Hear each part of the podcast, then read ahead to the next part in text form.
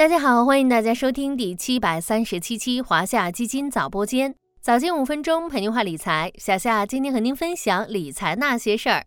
如果说燃油车消费者最关心的是发动机，那么电动车消费者最关心的可能就是动力电池了。在这个得电池者得天下的电动化时代，固态电池的发展或许将打破新能源车的里程焦虑。最近，赣锋锂电宣布，搭载赣锋锂电三元固液混合锂离子电池的纯电动 SUV 赛力斯 Ceres 五规划于二零二三年上市。还有多家电池厂商近期也发布了相关计划，预计固态电池相关产品将在二零二三年批量交付。咱们今天就来聊聊固态电池究竟是什么，其量产能否为新能源车行业带来超预期发展。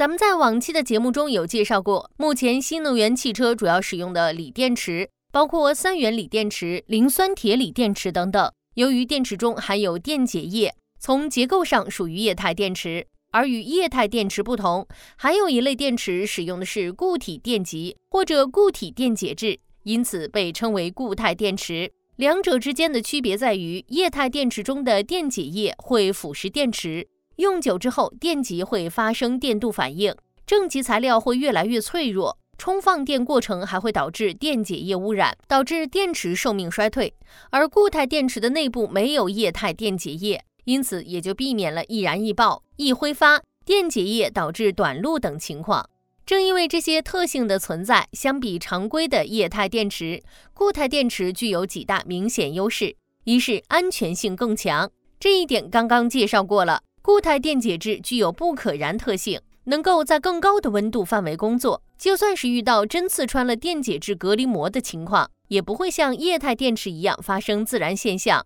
具有不可燃、耐高温、无腐蚀、不挥发等特性。二是充电时间更短，续航能力更强。固态电解质的密度更高，结构更坚固，能有效提升电池容量。目前市面上能量密度最高的三元电池接近二百五十瓦时每千克，能量密度上限约为三百瓦时每千克，而固态电池能量密度约三百瓦时每千克以上，上限为五百瓦时每千克。固态电池还拥有出色的充电和放电性能，能够实现恒流快充。哈佛大学研发出的一种固态电池，能够实现三分钟内充满电，续航里程达到了一千公里。某知名车企表示，其正在研发的第二代固态电池有望在二零二四年上半年量产，届时整车续航里程可达一千公里以上。三是寿命更长，受耐高温的优势影响，固态电池的寿命也相对更长。咱们刚刚提到的哈佛大学研发的固态电池，据说可循环使用一万次，持续使用二十年，安全性能更强，能量密度更大，续航能力更强，寿命更长等优势，让固态电池成为全球众多电池厂商和新能源车企大力研发的目标。同时，其技术与生产的迭代革新，也成为新能源车市场的一大风向标。了解了固态电池的优势，往后看其前景如何，又能否为新能源车行业带来超预期发展？需要特别说明的是，固态电池分为全固态和半固态。全固态电池被视作锂电池进化的终极形态，当前可小规模量产，但距离商业化量产还有一段距离。半固态电池本质上是液态电池和全固态电池的折中方案。咱们一开始提到的固态电池装车进展，基本都属于半固态电池。根据业内预计，全固态电池规模化量产尚需五到十年。预计二零三零年全固态电池实现商业化应用，届时我国固态电池市场空间或将达到二百亿元，较二零二二年实现三十倍增长。在此之前，半固态将成为过渡期优选。半固态电池的商业化转折点会在二零二四到二零二五年。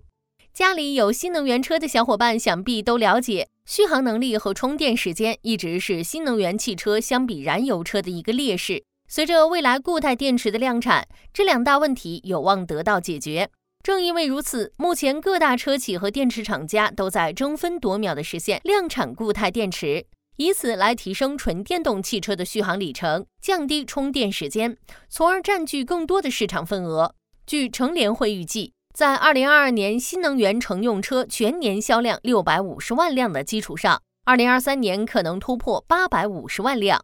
受益于行业高景气度，多家新能源车企已披露了二零二二年业绩预增报告。在关键技术突破等一众积极因素下，新能源汽车的未来前景可期。大家不妨借机低位布局。如果想进一步降低投资门槛，还可以通过华夏中证新能源汽车 ETF 发起式连接，A 类代码零幺三零幺三，C 类代码零幺三零幺四。华夏新能源车龙头混合发起式 A 类代码零幺三三九五，C 类代码零幺三三九六等主题基金进行布局。好了，今天的华夏基金早播间到这里就要结束了，感谢您的收听，我们下期再见。